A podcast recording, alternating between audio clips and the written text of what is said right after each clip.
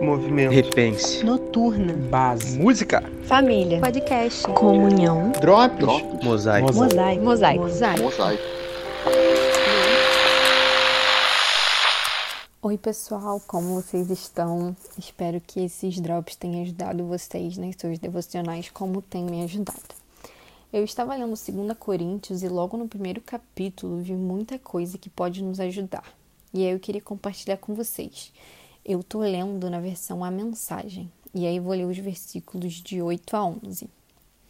Amigos, não queremos que vocês continuem sem saber como foi difícil passar pelo que nos aconteceu na província da Ásia. Foi tão difícil que chegamos a pensar que era o fim. Sentíamos como se nos estivessem mandado para o corredor da morte, que para nós tudo estava acabado mas quando tudo passou, foi a melhor coisa que nos poderia ter acontecido. Em vez de confiar em nossa força ou em nossa capacidade de nos salvar, fomos forçados a confiar totalmente em Deus. Uma ideia nada má, considerando que Ele é o Deus que ressuscita os mortos. E Ele o fez, resgatando-nos da, da destruição certa. E Ele fará tudo de novo, nos resgatará quantas vezes forem necessárias. Vocês e suas orações são partes da operação de resgate. Também não quero que vocês fiquem na ignorância sobre a questão. Agora mesmo posso ver os rostos da comunidade erguidos em louvor pelo livramento que Deus nos deu. Um resgate em que a oração tem um papel fundamental. Aqui nesse texto, podemos ver diversas coisas que podem nos ajudar a pensar. Primeiro, Paulo diz: em vez de confiar em nossa força ou em nossa capacidade de nos salvar, fomos forçados a confiar totalmente em Deus. E agora eu venho te perguntar: em quem você tem confiado nesses dias? Tem tentado ser forte sozinho até você não aguentar mais? Vamos fazer como Paulo ensina. Vamos confiar totalmente em Deus, porque Ele é o Criador do mundo, o dono da vida e quem nos resgata da destruição. E é exatamente isso que Paulo fala mais à frente no texto.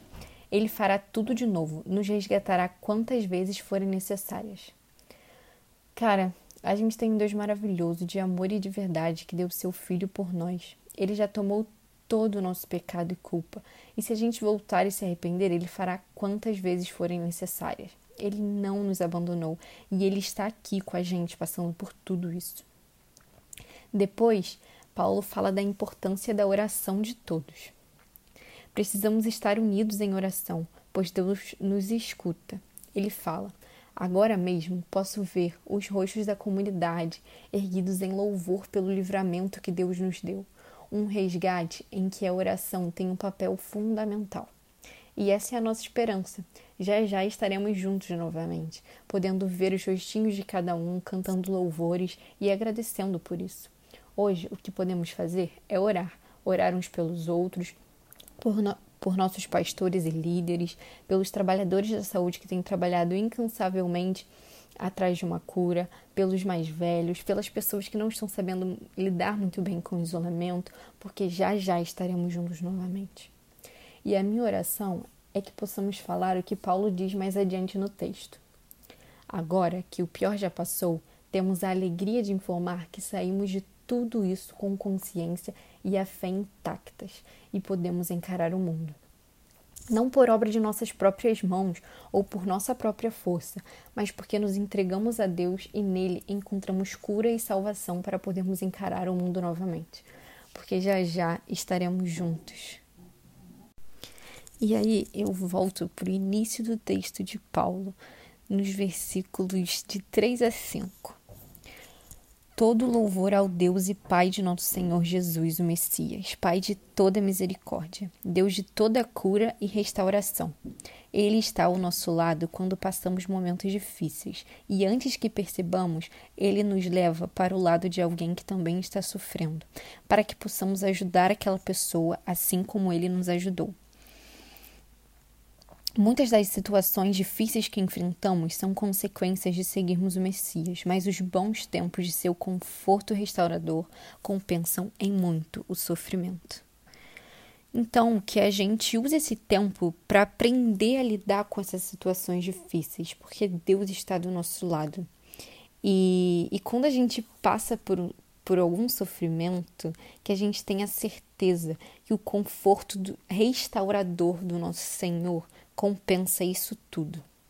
E que no nosso coração a gente consiga entender isso tudo como um aprendizado e que no futuro a gente consiga usar tudo isso que a gente está sentindo para passar certo conhecimento, certa calma para outras pessoas. Tem uma música que eu gosto muito que fala: E que das minhas feridas saia um poder para curar.